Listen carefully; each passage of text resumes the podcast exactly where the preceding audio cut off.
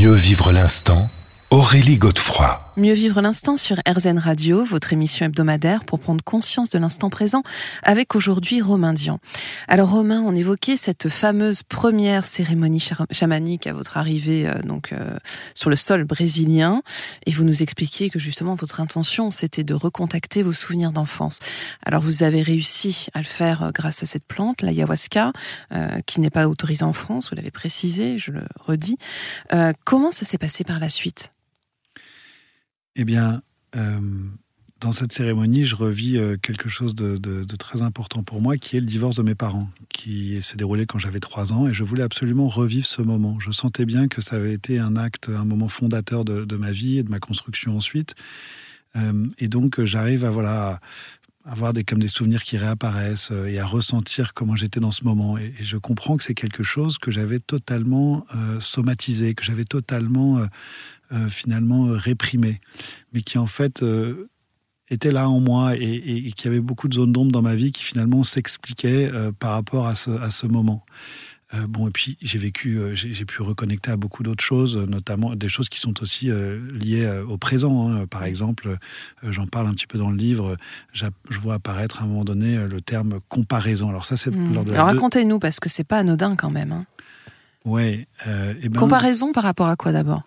Eh ben, j'ai grandi dans un univers euh, euh, où, il y avait pas mal d'amour, mais euh, aussi quand même une exigence de réussite, de résultats, beaucoup d'ambition autour de moi, et donc forcément, donc élever donc forcément les conséquences de, ces valeurs, c'est souvent la compétition et donc la comparaison. Mmh. Et évidemment, moi j'en ai beaucoup souffert, mais comme finalement beaucoup de gens, on est en fait très nombreux dans notre culture occidentale à souffrir consciemment ou inconsciemment de ces comparaisons. Moi, jusqu'à 32 ans, c'était assez inconscient et je jouais le jeu pleinement de la compétition euh, et donc voilà d'aller plus vite possible et d'être le meilleur possible et de toujours me surpasser, etc.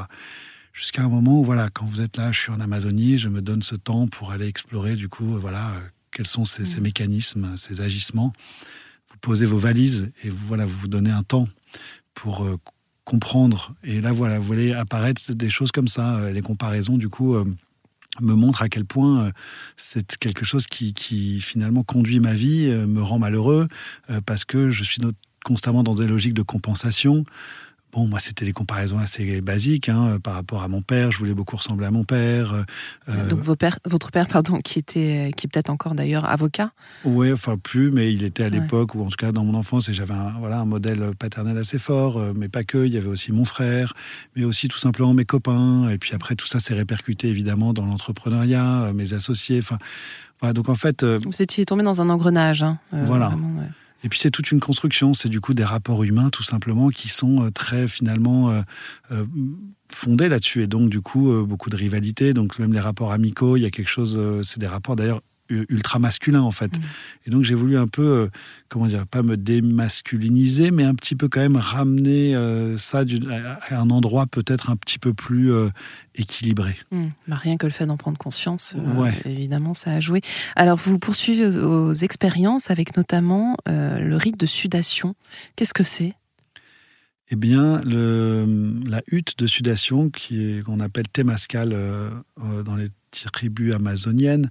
C'est une sorte de, comment le définir, comme une tente, euh, comme une hutte, euh, mais qui est un sauna, euh, si on peut parler comme ça, où il fait extrêmement chaud, où un chaman fournit, dispose des pierres brûlantes dans un trou qui est au milieu de cette hutte. On est une dizaine en cercle autour de ce trou et donc on a extrêmement, extrêmement chaud. En fait, à côté, un sauna, c'est plutôt très respirable. Euh, là, il y a un endroit où vous arrivez au bout de très vite, très rapidement, au bout de 10 minutes, euh, vous avez du mal à respirer. Donc, euh, il faut vraiment. c'est pas forcément agréable, hein? Non, pas mm. vraiment. Et en même temps, il y a quelque chose que vous, comme, comme si vous transcendiez quelque chose.